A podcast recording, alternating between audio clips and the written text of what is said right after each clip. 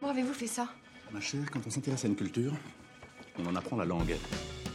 Bonjour, vous écoutez le podcast de La Classe. Oh. Comment dit-on bravo, monsieur, dans La saison langue? 7 se consacre à l'éducation. Épisode 4. Apprendre en ligne. Si vous écoutez ce podcast pour la première fois, bienvenue. Le podcast est produit une fois par semaine. Pour obtenir les transcriptions et accéder à des exercices interactifs qui vous permettront d'améliorer votre compréhension, d'enrichir votre vocabulaire et de consolider votre grammaire, devenez abonné premium sur laclassedestelle.com.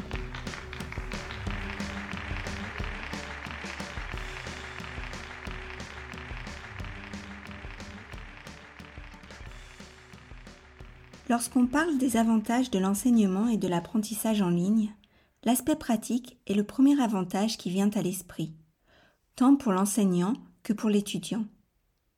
En effet, apprendre en ligne est flexible et ne nécessite aucun déplacement. La seule condition requise est d'avoir un ordinateur, une tablette ou un téléphone portable connecté à Internet. Mais les avantages des cours en ligne ne se limitent pas à cela. Ils offrent bien d'autres possibilités. S'ils apprennent avec un professeur expérimenté, les étudiants atteindront les mêmes objectifs qu'avec des cours en présentiel et pourront même progresser plus rapidement. À mon avis, les cours en ligne peuvent surpasser les cours en présentiel lorsqu'ils sont bien planifiés, bien dispensés et que les étudiants sont motivés. Quant aux problèmes techniques occasionnels, comme une mauvaise connexion, un bon enseignant trouvera des solutions alternatives pour que l'apprentissage se poursuive.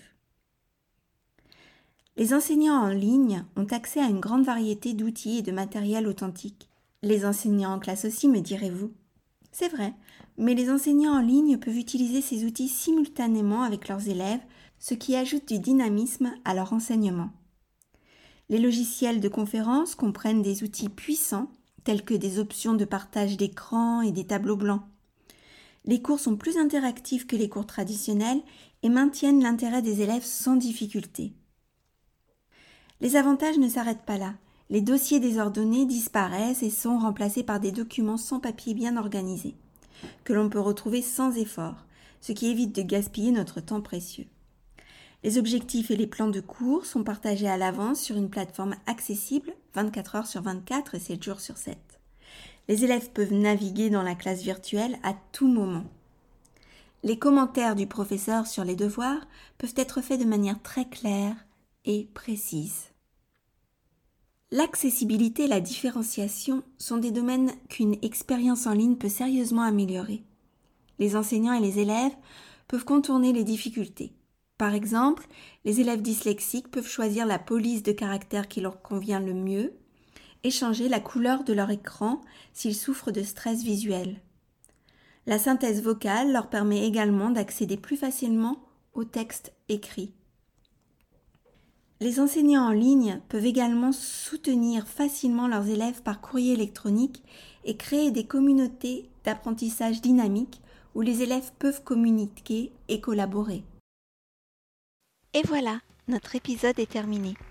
Pour obtenir les transcriptions et accéder aux exercices, n'hésitez pas à devenir abonné premium sur laclasdestelle.com.